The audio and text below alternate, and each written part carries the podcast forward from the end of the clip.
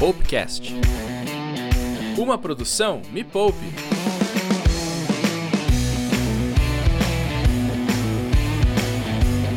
Seja muito bem-vinda, muito bem-vindo. Este aqui é o Poupecast, o podcast mais rico, aquele que você ouve pelos ouvidos e enriquece pelos bolsos. Uma incrível maravilha desses últimos tempos. Eu sou Natália Arcuri, fundadora do Me Poupe. Se você está me escutando neste momento, saiba que também tem vídeo, sim.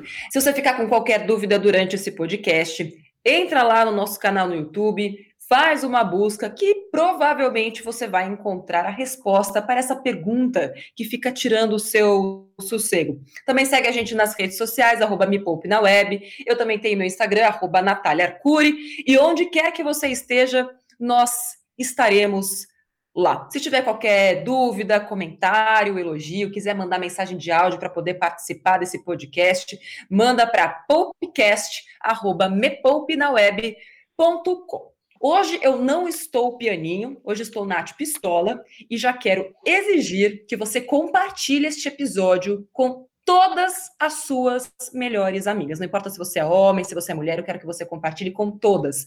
Compartilha com todas as mulheres, né? Sabe aquele grupo que você tem lá no WhatsApp? Já compartilha lá, que já, já vaza, já vai para mais gente primeiro.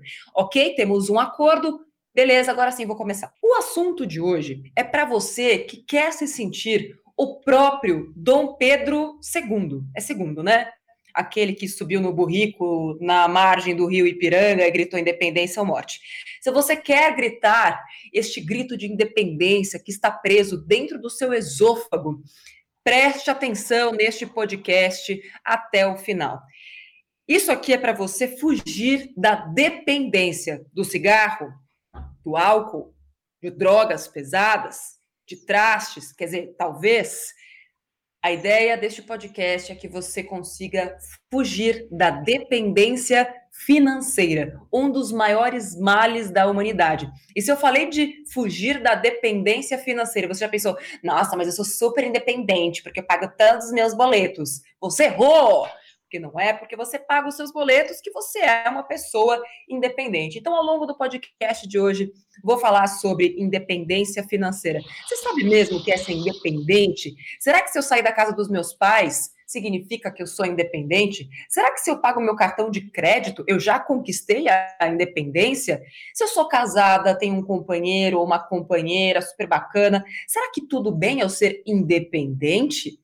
Porque para muitas pessoas, na hora que você casa, é como se você tivesse que ser um único ser humano. Você não pode ser independente sendo casada. Vamos falar sobre isso aqui hoje. Mas por que estamos trazendo este assunto para este podcast tão rico e maravilhoso. Presta atenção nesses. Você, acorda... você tá dormindo? Ai, não acredito que você tá dormindo. Acorda, menina, que você precisa ouvir isso aqui.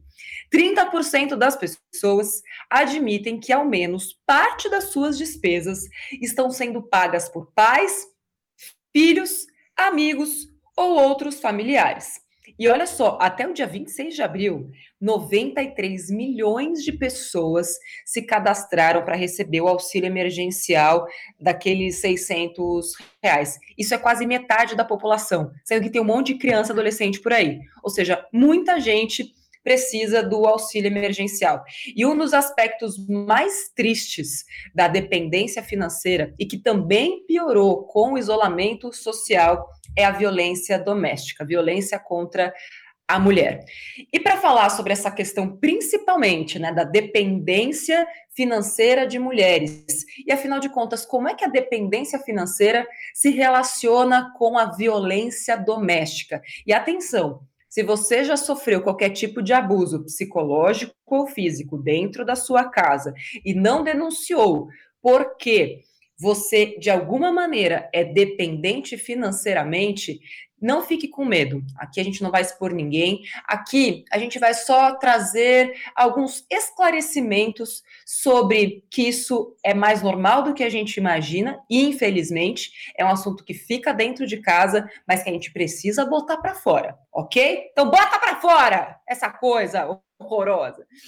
Quem vai falar sobre isso comigo aqui hoje é ela, deusa maravilhosa, poderosa, potente. Ela bota a teta na mesa mesmo. Gabriela Mansur, promotora de justiça, formada em Direito pela PUC de São Paulo, mestranda em Direito Político e Econômico pelo Mackenzie, especialista em violência doméstica pela Universidade de Roma, e ela tem mais de 20 anos trabalhando na defesa dos direitos da mulher.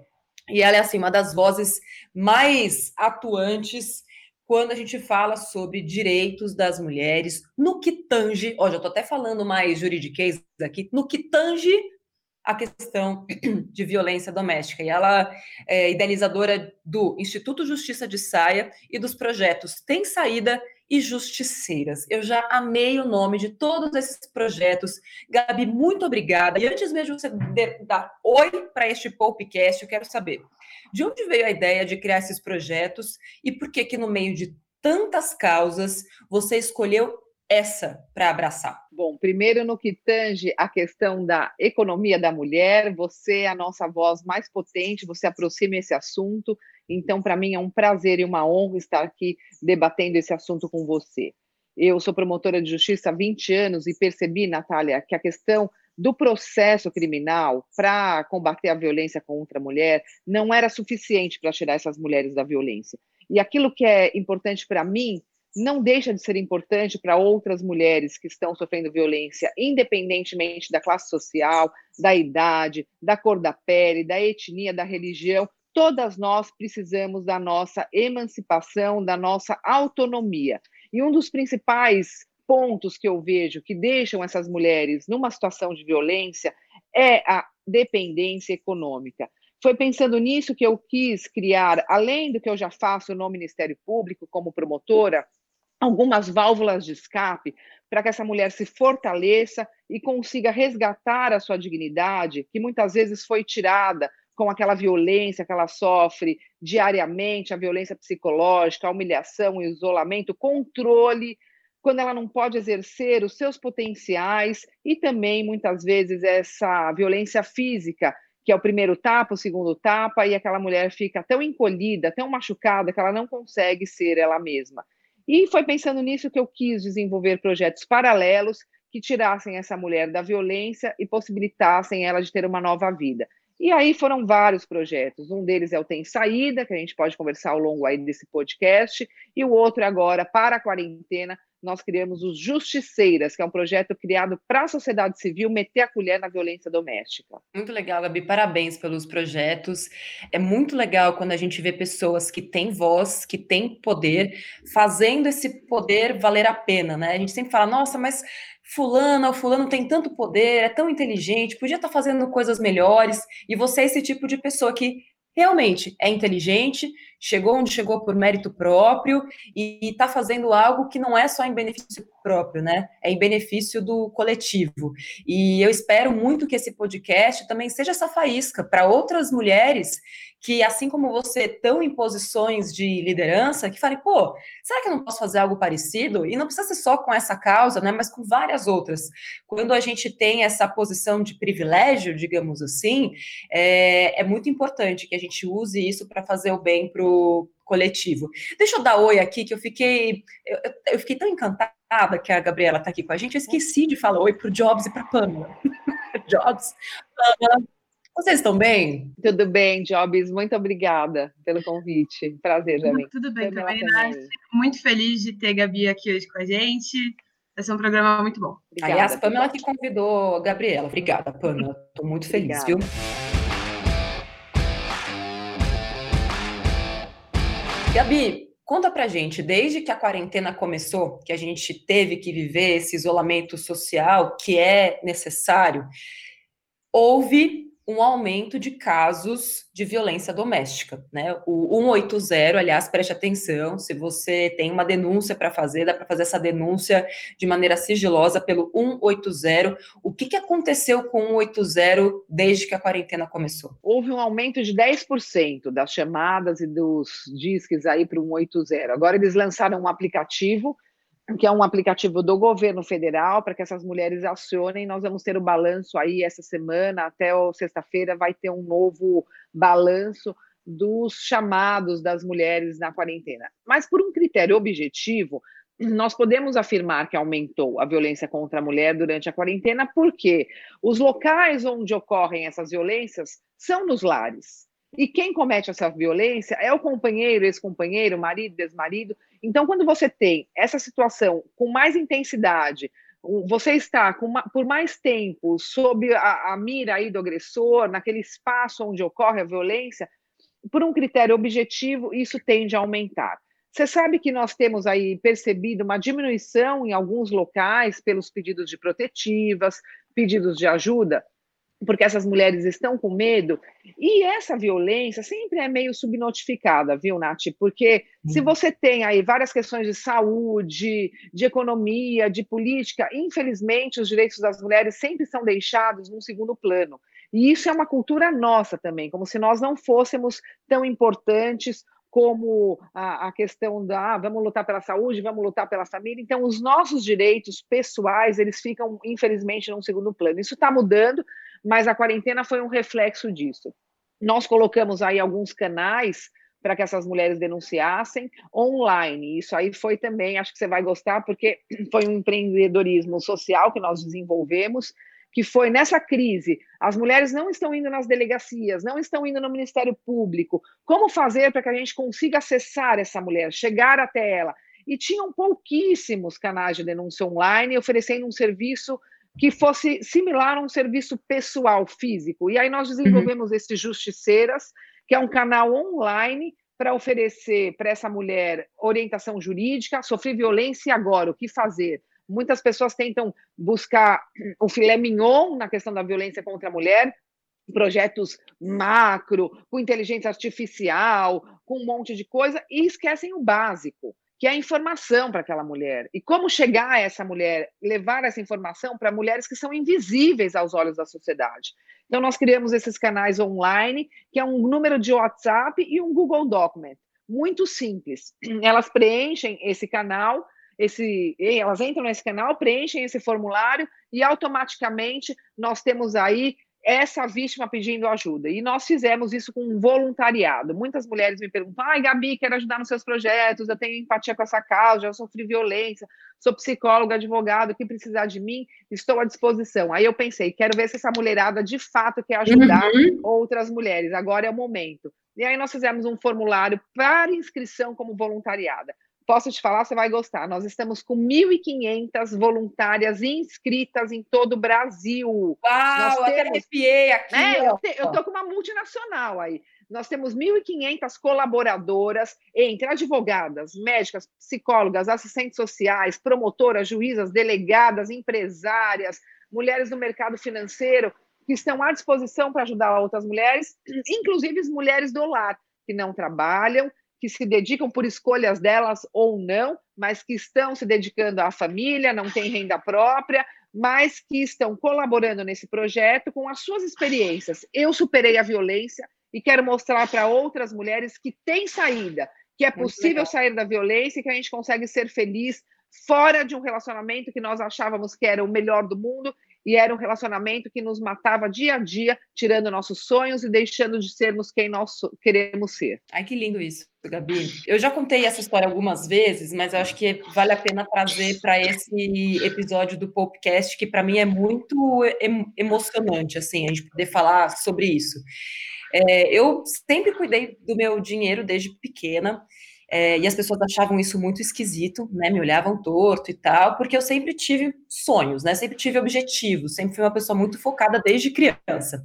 E aí comecei a cuidar do meu dinheiro, comecei a ganhar dinheiro muito cedo, porque eu queria comprar primeiro meu carro, depois eu queria comprar meu apartamento, e aí fui crescendo na carreira também, sempre pensando objetivamente onde eu queria chegar. E, e, assim, sofri muito bullying por causa disso. E sofri até mesmo dentro de casa, né? No meu antigo relacionamento, fazia uma piadinha aqui, uma piadinha ali.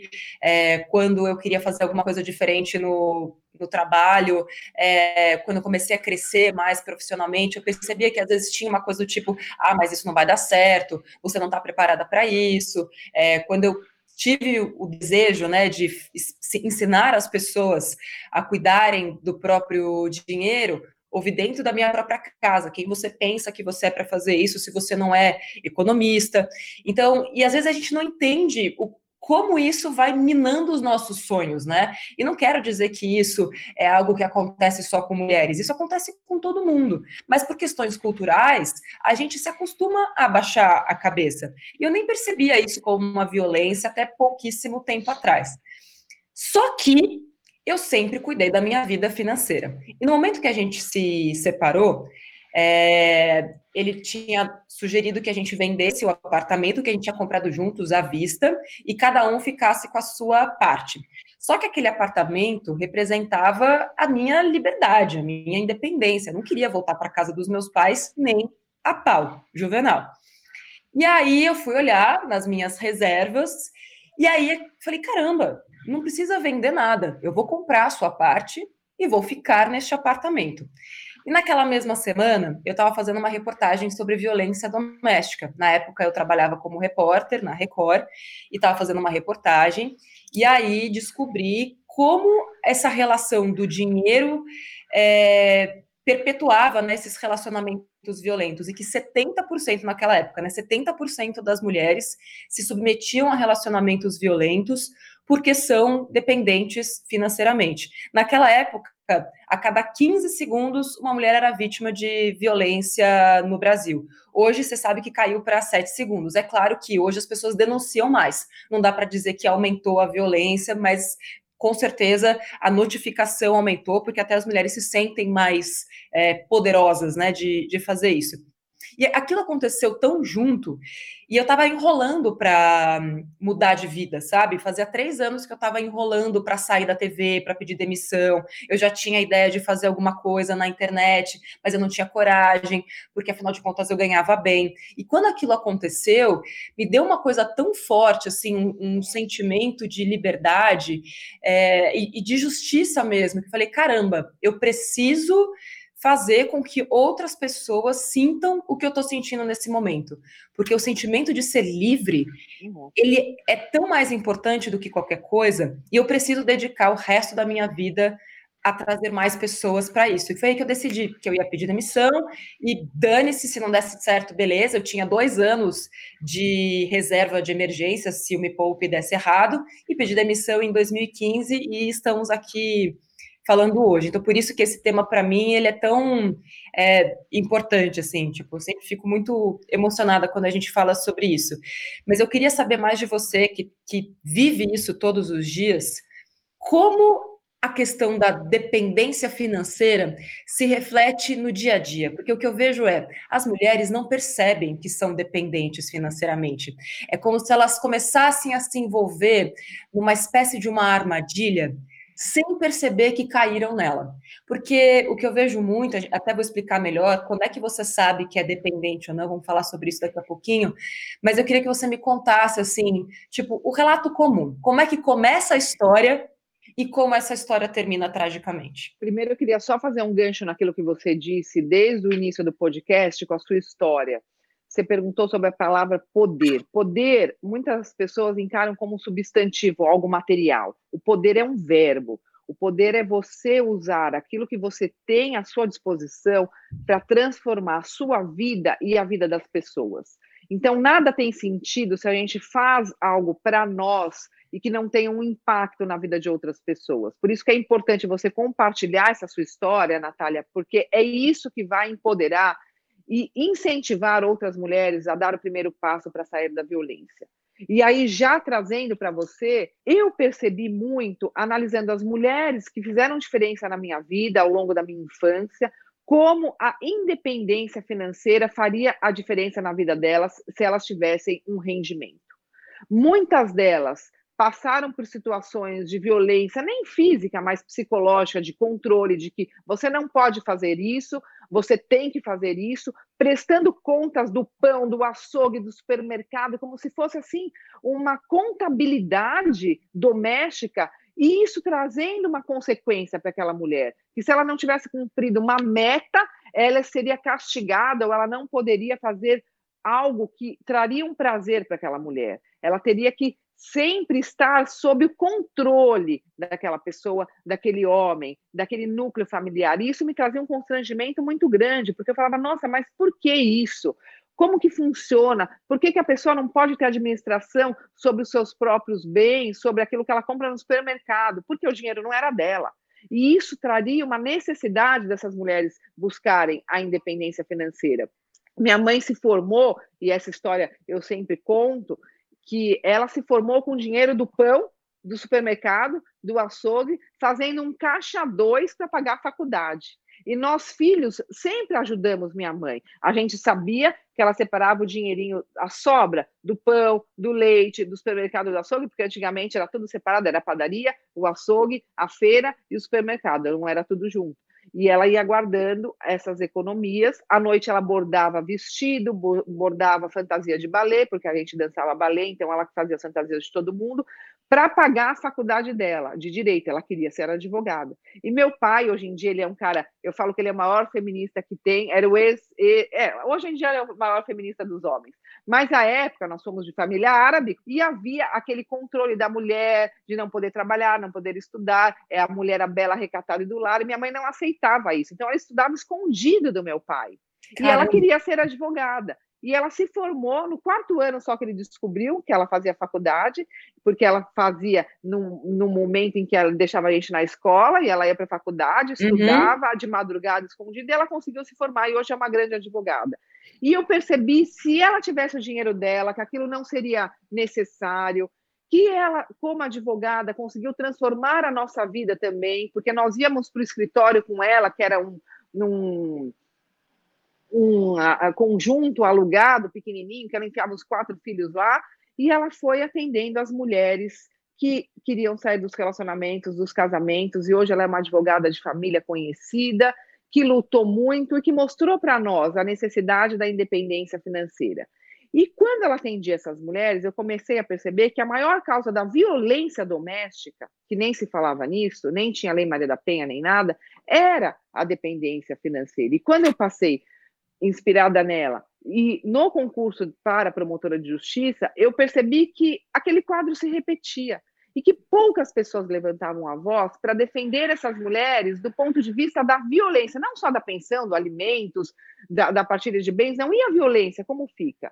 E foi aí que eu percebi que 30% das mulheres sofrem violência e não conseguem denunciar, sair dos relacionamentos, porque elas dependem economicamente dos maridos, dos parceiros, ou do pai, ou de algum relacionamento abusivo que torna aquela mulher infelizmente, prisioneira dessa situação. E eu não digo em classes sociais, Nath. Tem vários. Uhum. Eh, a gente pode escalonar isso daí. E eu até separei três, três situações. Aquela mulher que é impossibilitada de trabalhar, eu não quero que você trabalhe.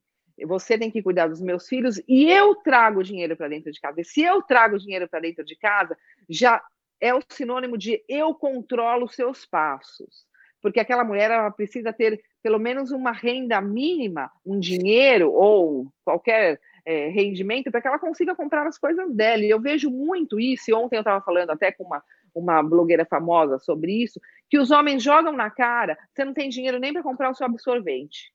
Você não tem dinheiro nem para comprar o seu sabonete, o seu papel higiênico, porque é para humilhar essa situação Sim. de humilhação vai deixando a mulher cada vez mais fraca, cada vez mais debilitada, que ela não consegue reagir. É, o marido o agressor, né, o homem que toma esse tipo de postura, é, ele é tão eloquente, né, ele fala de um jeito que coloca a mulher numa posição de culpa. A culpa é, é dela é, e ela tem que ser grata. E aí ela fala: Nossa, eu não posso me sentir mal com isso, porque realmente ele dá tudo aquilo que eu preciso. Ele é tão legal. Ele, é ele é tão legal. Ele está trazendo tudo para dentro de casa. Como que eu vou reclamar? Só que ela não teve a possibilidade de desenvolver o potencial dela. E só para a gente colocar aqui, acho que um parênteses importante, é, que é a questão do tudo. Né? Porque quando a gente acha que tudo é o essencial, né? É água, comida, moradia, é só isso que é a sua vida? Tudo o que você quer é comer, vestir e morar? E todo o restante? Eu acho que quando a gente re recebe esse tipo de argumento, eu te dou tudo, então eu acho que é legal a gente também dar alguns argumentos para essa, essas mulheres entenderem que isso não é tudo, porque é o argumento que os homens usam, né? Eu te dou tudo. Só que a nossa vida é muito mais do que isso, a vida de qualquer ser humano é muito mais do que isso. Então, já parte de um pressuposto equivocado. Não, esse cara não te dá tudo, porque ele não te deu a liberdade.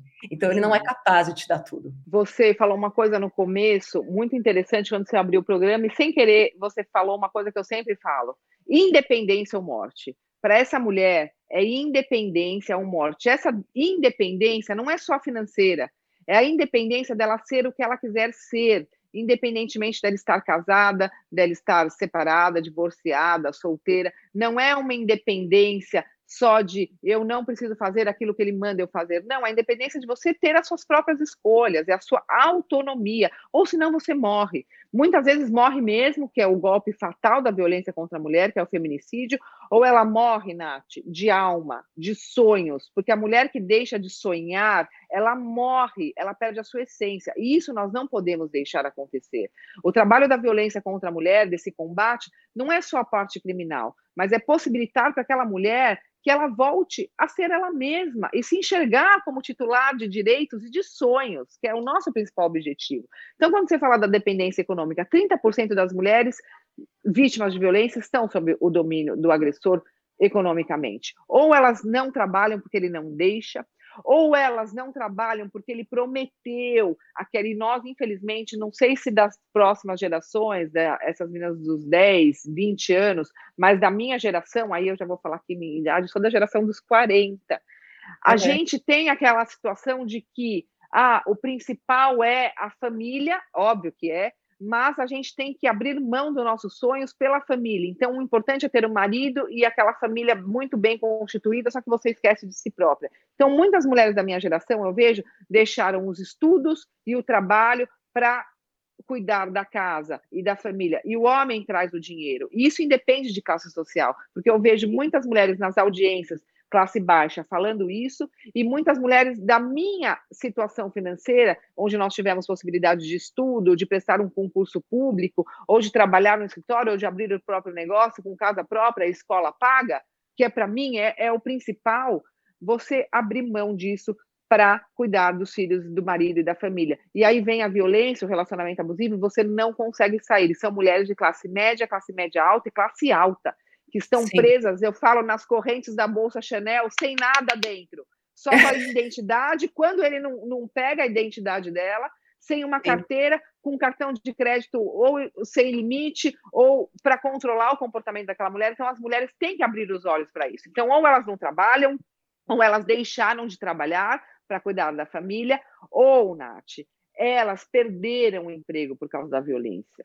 Porque a mulher que sofre violência, ela vai trabalhar com a baixa autoestima, desanimada, não consegue trabalhar em equipe, falta muito no trabalho, porque ou está machucada com o olho roxo, ou ela está debilitada emocionalmente, ou tem que ir na delegacia, ou tem que ver os filhos, ou tem que ir ao médico por conta da violência, ela tem vergonha de falar para o chefe, para a empresa, ou para quem quer que seja, que ela está sofrendo por isso, e ela ou pede demissão ou é mandada uhum. embora. E a Lei Maria da Penha, no artigo 9 ela garante a estabilidade por seis meses da mulher que está por situação de violência, sem que ela seja mandada embora. Então, é preciso falar para as empresas, inclusive a gente está fazendo uma aproximação enorme com todas as empresas aí brasileiras da questão da violência contra a mulher, já temos quase 40 multinacionais nesse programa, que é o Tem Saída, para conscientizar esses empregadores de que eles não podem mandar essas mulheres embora, porque eles vão estar contribuindo para um total prejuízo econômico. Muitas vezes essas mulheres são arrimo de família ou elas precisam do emprego para não estarem naquela situação de violência doméstica. Sim. Então, esses três quadros são muito importantes que se coloquem. Não é só aquela mulher da classe baixa, que tem menos privilégios, que sofre a dependência financeira.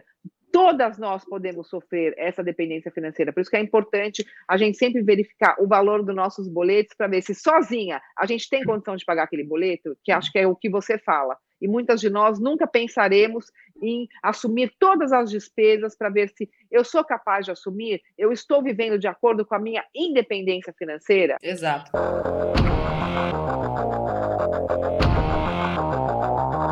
Oi, Pã. Só fazer um link rapidinho com o que a Gabi estava falando, a gente recebeu vários depoimentos. É, os relatos são de que me livrei quando arrumei um trabalho, ou quando terminei o relacionamento, eu percebi que não dependia dele para nada e que eu que estava arcando com as contas e nem sabia. Às vezes as mulheres nem percebem que elas não precisam dessa pessoa, elas não sabem, por não fazer a conta, por não parar para ver o que, que ela precisa para sobreviver e ser independente. A gente tem um áudio é, de uma mepoupeira que conseguiu sair de um relacionamento abusivo. Vamos ouvir então primeiro, e depois eu dou um passo a passo de como que é possível, então, você primeiro identificar que você pode estar dependente, porque assim, a gente não começa um relacionamento para terminar.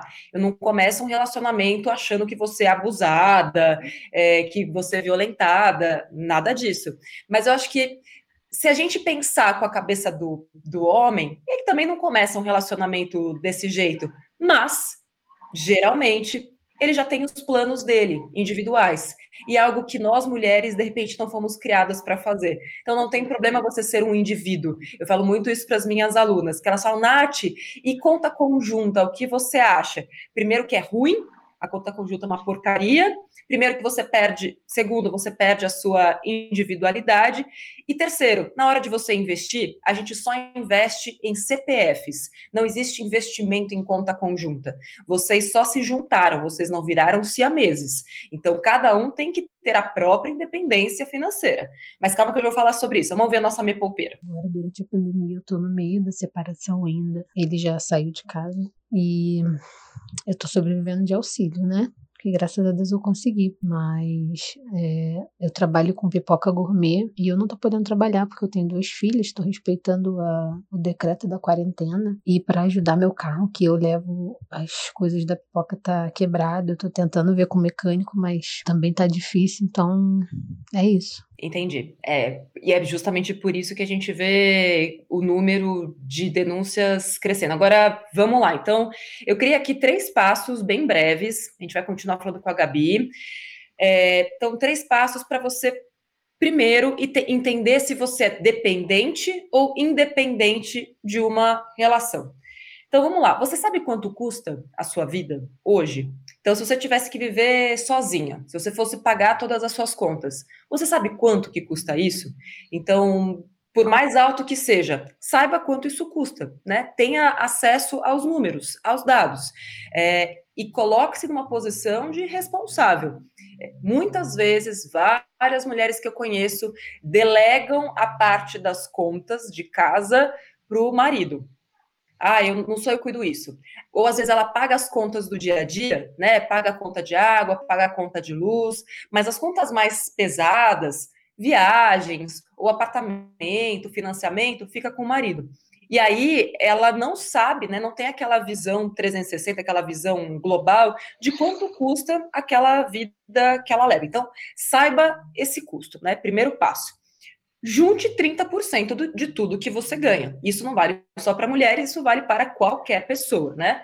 No meu método de planejamento, todo mundo deveria estar vivendo com 70% do que ganha e investindo 30% de tudo que ganha, independente do seu nível social. Então, se você ganha mil, que tipo de renda extra você pode fazer para ganhar 1.300? E assim por diante. Tem vários vídeos sobre renda extra no canal Me Poupe. O que, que você paga né, dessas contas da sua casa? Que contas você está pagando? O que está sob a sua responsabilidade? É, e quanto dinheiro você tem investido? E com esse dinheiro que você tem investido, quanto tempo você consegue viver sozinha, no seu custo de vida ou um custo de vida um pouco abaixo. São números que muitas vezes a gente não quer ver, porque dói, e tudo aquilo que dói o nosso cérebro se afasta e fala, ah, isso aí vai doer fazer essa conta, pelo amor de Deus. Mas dói mais apanhar, né, Gabi? Nossa, dói mais apanhar e dói mais você querer sair dessa violência, querer ter uma vida livre e não conseguir por conta da dependência financeira. Eu vou dar um exemplo pessoal aqui, Nath, eu nunca falei sobre isso, e hoje faz um ano que eu me divorciei. E quando eu me divorciei, não havia uma situação de violência, mas havia uma situação de um controle por conta, aí, acho que da minha carreira, do meu trabalho intenso. Eu realmente trabalho muito, talvez eu tenha me dedicado um pouco mais. A gente nunca se dedica mais para o trabalho do que para a família, mas talvez eu tenha passado essa impressão e o meu companheiro, que eu era apaixonada, meu ex-marido, acabou querendo se divorciar porque ele queria uma mulher mais presente e que trabalhasse menos. E essa mulher, infelizmente, não sou eu, porque eu sou muito mais da qualidade do que da quantidade. Eu sou intensa em tudo que eu faço. Eu, Yeah! até, eu até achei que eu estava que eu estava agradando. Eu não estava. E para mim foi um baque inclusive financeiramente.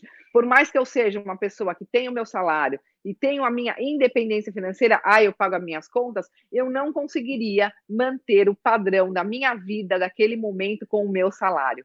E eu não sabia quais eram os meus boletos, quanto era o custo da minha casa, não porque eu deleguei, e aí eu só vou é, é, defender as mulheres aqui, uma coisa que você falou, não é que a gente delega, muitas vezes, a gente é, é obrigada, não porque é ameaçada, mas pelas circunstâncias, a deixar o homem cuidar disso, até porque ele quer ter o controle da situação, quanto gasta, quanto não gasta, o que faz, o que não faz, independentemente do nível social. É uma coisa que vem da masculinidade. Ele ter o controle dos gastos, ele saber o que gasta, ele determinar o que gasta. É aquele meu pai que dava o dinheiro do pão, como o meu marido que queria saber a conta do supermercado, independentemente do, da, da classe social. Então eu me vi assim num abismo sem saber o valor do boleto, o valor que gasta aqui, que gasta ali. E foi um erro meu, como uma mulher tão empoderada, que tem o seu salário, uma promotora de justiça, não sabe o valor do próprio boleto. Então, eu falo para as mulheres, tem que saber quanto é o boleto, qual que é o seu custo,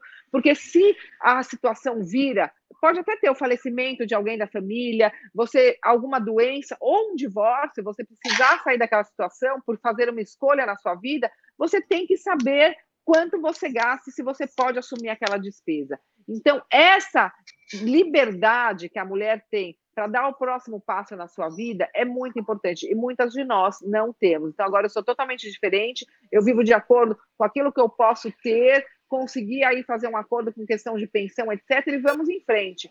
E para mim, hoje, depois de um ano, eu posso dizer: foi difícil, fiquei no chão, no buraco, até por uma questão emocional, porque eu adorava meu ex-marido, eu era uma mulher feliz, e eu hoje consigo dizer que eu superei e já estou enxergando muito lá na frente a minha vida e sair daquelas amarras de relacionamentos que não estavam deixando nem, nem eu nem ele felizes. Então, dá para sair e a independência financeira é o principal. Tem que ter o seu dinheiro, tem que saber quanto gasta, tem que saber quanto investir, tem que saber o que você pode fazer ou não e onde ter rendas essas. Eu não posso ter rendas essas porque eu sou promotora de justiça, mas eu incentivo muitas mulheres a empreender, a buscar trabalho. Eu abri a porta de empresas que esse projeto tem saída, mulheres em situação de violência que passam pelo Ministério Público e pelo Judiciário e que é percebida essa situação de vulnerabilidade, elas são encaminhadas para empresas parceiras que abriram suas portas para empregar com prioridade as mulheres em situação de violência, mostrando para elas que tem saída,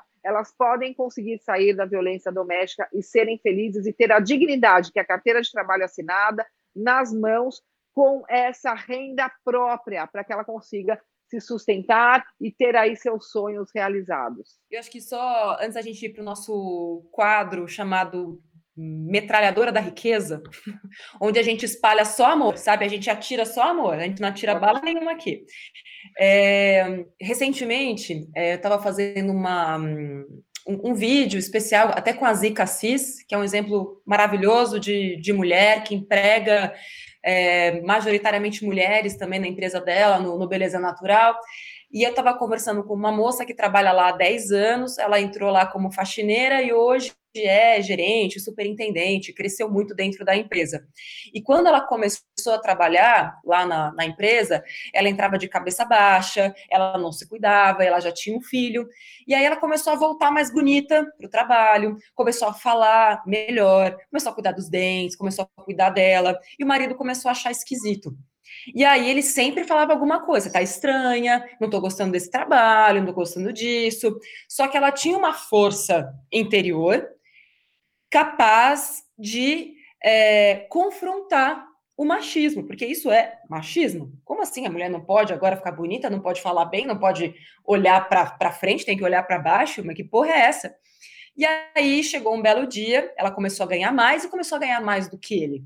E aí foi a gota d'água. E aí ele chegou para ela, claro, crente de que ele sabia a resposta, e falou: Olha, isso aí não dá, você vai ter que escolher. É o beleza natural ou eu? E aí a gente começou a chorar quando ela falou essa parte, né, da, na, na, entrevista, porque assim, ó, a pausa dela significava tudo, porque ali eu soube a, a escolha que ela fez. Ela escolheu a vida dela, né, o trabalho dela. Porque um relacionamento não é a sua vida. Sua vida é aquilo que você quer fazer. E você tem que ter um companheiro perto de você que te apoia. E isso existe. É, não é achar que isso não existe, que é, todos os homens são iguais e que, ai meu Deus, o que vai ser da minha vida e tudo mais. A sua vida é mais do que isso, né? A sua vida são seus sonhos, a sua vida é, é aquilo que faz você crescer. E se um cara é, é homem de verdade, ele vai apoiar uma mulher. Eu acho que o que acontece é que hoje em dia a gente está percebendo que aquilo que a gente achava que era homem de verdade não é, né? As máscaras caíram. Então a gente tem que começar a enxergar o homem, homem mesmo, como aquele que sabe lidar com uma mulher independente. E homens, se vocês não sabem lidar com isso, não, a, a, gente também sabe, né, que é uma, um momento diferente, né, do, do universo. Vai buscar uma terapia, vai buscar uma, uma ajuda, enfim, conversa. Não estou sabendo lidar com este seu momento e vamos conversar sobre isso. Ninguém precisa terminar um relacionamento, mas o diálogo é super importante. O que, que você acha, Gabi? Bom, eu me emocionei aqui enquanto você estava falando porque eu fui posta na parede, meio que ou eu ou o Ministério Público, ou eu ou essas mulheres que apanham, ou eu ou a Maria da Penha. Tipo, é uma escolha tão. Não existe essa escolha.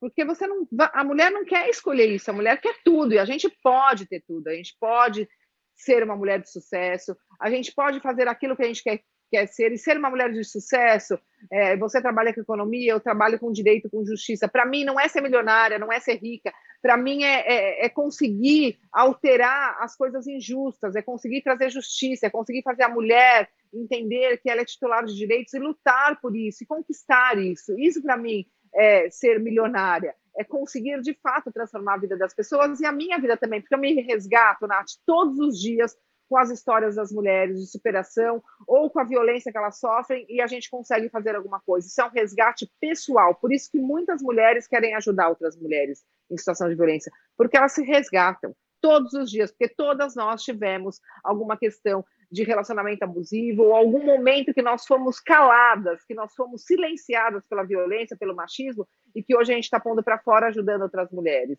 Não é pegar um megafone e ir lá, é, é, não é fazer alguma coisa, tirar a bunda do sofá e fazer alguma coisa para outra mulher, como você faz, como eu faço e como muitas outras mulheres fazem. Então, quando falaram assim, ou eu ou minha carreira, assim, você nem pensa duas vezes, só que você se sente culpada porque parece, abandonei a minha família a Doriana para ser é, promotora de justiça, referência de violência contra a mulher. Não, não é nada disso. Só que tem uma dica que você falou e que eu percebi, e eu dou uma dica para as mulheres, e você acha que vai concordar comigo. A mulher que quer ser alguém na vida, se ela quer ser rica, não tem problema. Se ela quer ser poderosa, não tem problema. Se ela quer ser modelo, se ela quer ser blogueira, se ela quer ser Big Brother, não importa o que ela queira ser. Se ela quer ser alguma coisa na vida, ela tem que saber que a escolha do parceiro dela, se ela for ter um parceiro, se ela quiser ter um parceiro, é primordial para o sucesso dela.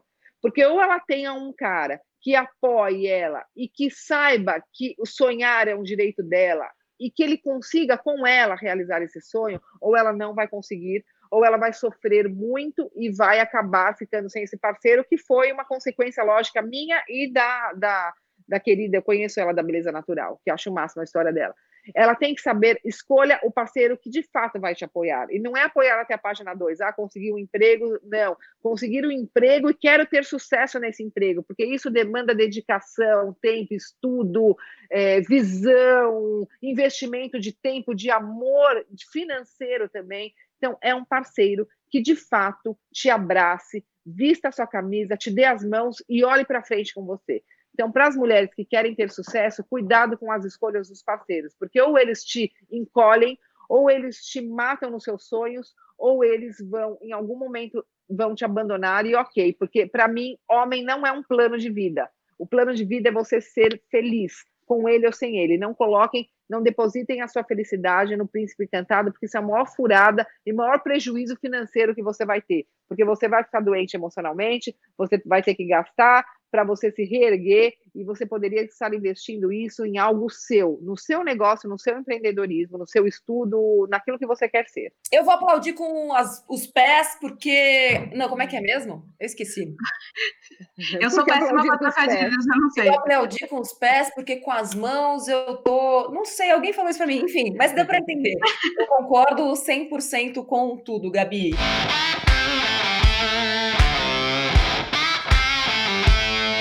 Eu vou fazer só uma pergunta, então, não vai ter metralhadora hoje, é só uma pergunta. Mas aí, ó, quero que você use a sua criatividade. Gabriela Mansur, Vamos lá. por favor. Se você tivesse que reinventar o grito de independência, qual seria? Não vale independência ou morte. Você tá lá, você se livrou de um traste, você libertou milhões de mulheres junto com você, e você tá lá na margem do rio Ipiranga, em cima de um elefante, que é algo muito mais robusto. Tem saída. Muito bom! Tem saída, sem dúvida, tem saída do relacionamento abusivo, tem saída da violência, tem saída para essa dependência financeira. Eu vejo mulheres, Nath, empreendendo. E olha que engraçado, mulheres que estão num relacionamento normal e não percebem que o relacionamento é abusivo. Elas não trabalham, elas começam a entender, elas começam a fazer o brigadeiro maravilhoso, elas levam esse brigadeiro para a escola do filho. Elas começam a vender esse brigadeiro. Esse brigadeiro faz um sucesso porque ela tem o talento. Toda mulher tem um talento. E ela descobriu dela. E aquele brigadeiro vai se transformar numa brigadeiria gourmet. E ela está se empoderando, ela está trazendo dinheiro, ela está se tornando independente. E aí ela começa a se arrumar melhor, que é o que você falou. Arruma melhor o cabelo, começa a se relacionar melhor, fala mais, tem o ciclo profissional, o ciclo de amigas, está sempre ocupada e aquilo incomoda o parceiro. Ela começa a sofrer violência por conta da, do início da emancipação dela. E ela não percebia que estava num relacionamento abusivo.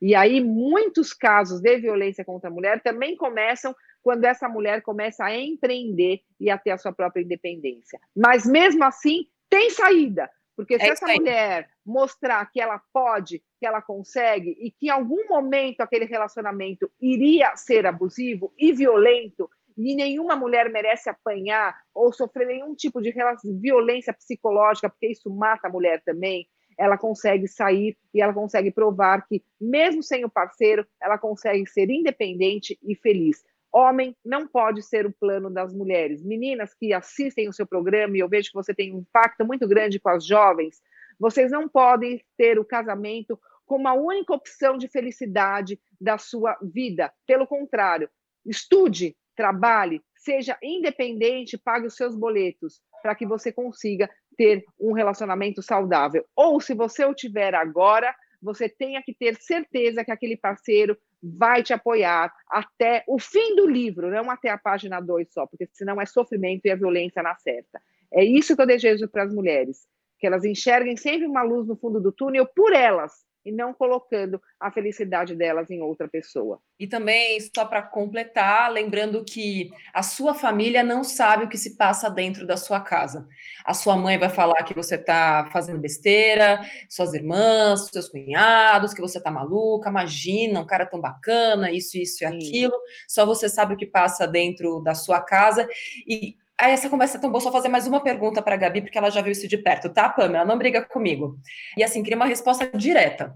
Sofri a primeira agressão física. Posso dar uma chance? Ou já me livro do traste logo de cara? Se livra do traste logo de cara. Sabe qual é a maior prevenção da violência contra a mulher? A própria mulher. Rompa os relacionamentos abusivos nos primeiros sinais de abusividade. O controle, o ciúme excessivo, o menosprezo, o xingamento, a culpabilização, é sempre culpa dela, é sempre culpa dela, é sempre culpa dela. E a hora que isso chega numa, numa violência física, você já está no início do fim. Você precisa romper esse relacionamento e denuncie, porque a partir da denúncia você tem à sua disposição todos esses projetos que eu mencionei, o Justiceiras, que é o apoio psicológico, jurídico e assistencial, o Tem Saída, que é a sua colocação no mercado de trabalho, você tem também o Acolher, que é toda essa forma de troca de informações entre Poder Judiciário, Ministério Público e as mulheres, Você tem a guardiã Maria da Penha, que é para fiscalizar as medidas protetivas, porque ele não vai se conformar com o rompimento da relação, ele vai te importunar, ele vai te ameaçar, ele vai te perseguir, ele vai fazer da sua vida um inferno e você tem que estar protegida. Portanto, rompa o silêncio, o primeiro passo está nas suas mãos, os outros você deixa comigo. Eu costumo dizer que nós batemos o pau na mesa. Nada acordar. disso! Mas você Nada falou disso que a gente põe a teta na mesa, né? Eu, como promotora, não vou falar isso. Então, eu faço minhas as suas palavras, já falei no juridiquês aqui, sem Meteu prejuízo daquilo que as pessoas entenderem. Meteu a teta na mesa, quem vai meter a teta na mesa agora é Pamela, porque está na hora de terminar este podcast. Conversei aqui com a doutora Gabriela Mansur, promotora de justiça fodástica, ah. formada em Direito pela PUC, mestrando em Direito, idealizadora do Instituto Justiça de Saia, dos projetos Tem Saída e Justiceiras, e a gente está colocando aqui na descrição desse podcast os links, é, todo o servição para você que quiser ter acesso a essa rede, ou para você que quer ser voluntária do projeto. Quanto mais gente, melhor, né? Porque tem mil que não pode ter 10 mil. Seja sempre bem-vinda aqui, Gabi. Parabéns. Muito obrigada. Paguei Muito uma obrigada. teta, também não vou mais falar paguei pau. Paguei uma teta para você aqui. E Boa. Jobs ficou em silêncio, ficou quietinho, né, Jobs? Hoje ficou quietinho. O, Jobs... Jobs não falou nada hoje. Não falou nada. Os homens têm voz, inclusive nós temos vários homens que apoiam nossos projetos. Eu tenho um grande parceiro que é o juiz que trabalha comigo nas varas de violência contra a mulher. Ele é vice-presidente do Instituto, o Mário Assunção. Tem o João Santos também, que é presidente do Instituto Bem Querer Mulher, que é outro grande parceiro. Vocês são muito bem-vindos. A causa é nossa, mas vocês são os maiores apoiadores dessa causa.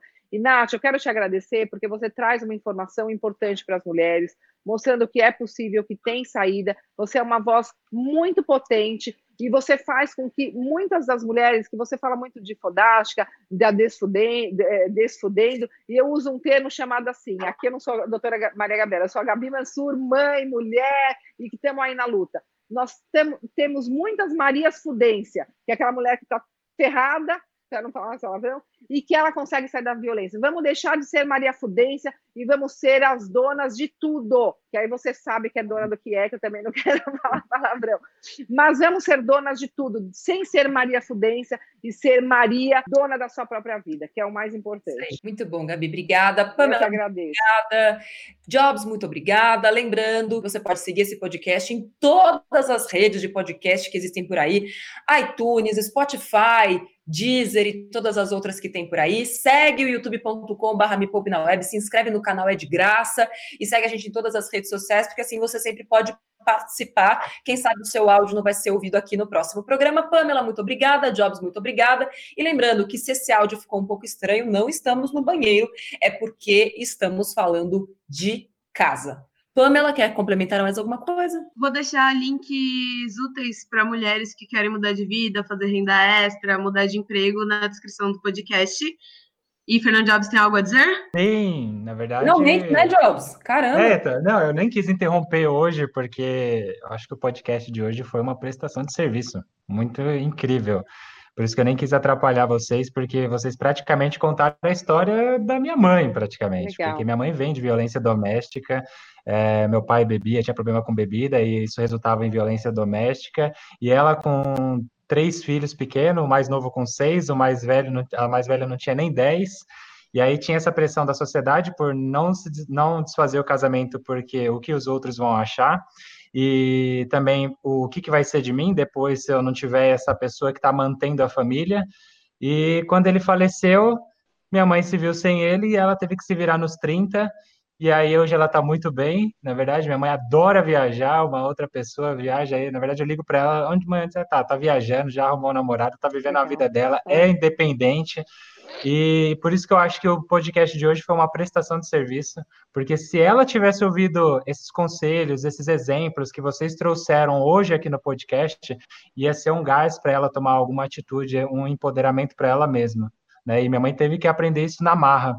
E por isso que agradeço a vocês. E criou essa legal. maravilhosa que é Fernando Jobs. Muito obrigada, Jobs. Nossa, estou chorando. É, também. Nossa, é, eu escuto isso, mas você escutar num programa desse, assim, Jobs, tem aí toda a minha solidariedade, meu, minha admiração por você ser uma pessoa bacana, um cara que está aí trabalhando e demonstra ser um, um cidadão do bem e marido. você tem um marido, enfim, e que você tem aí muita felicidade, porque 67% dos homens que são agressivos hoje são os filhos da violência, viram a mãe apanhando e entendem aquilo como um padrão comportamental, aquilo é enraizado, é muito difícil romper. Nós temos o projeto Tempo de Despertar, que faz uma reflexão com esses homens para que eles consigam mudar o comportamento deles e a gente tem aí um sucesso de 65% de reincidência, nós conseguimos diminuir para 2% a reincidência Uau. desses homens, salvando muitas mulheres e os próprios homens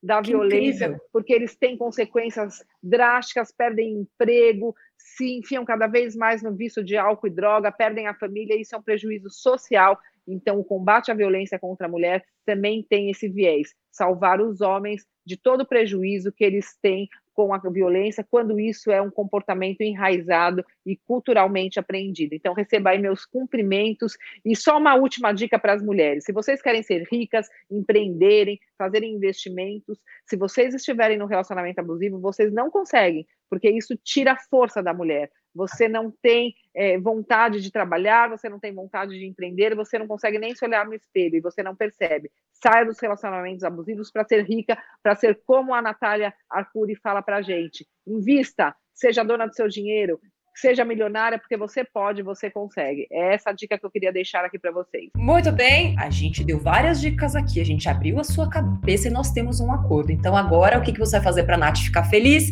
Nath, eu vou compartilhar este podcast incrível com todas as mulheres que eu conheço. Muito bem, olha que bonitinha que você é. Já compartilha com todo mundo. Beijo para vocês, até o próximo podcast.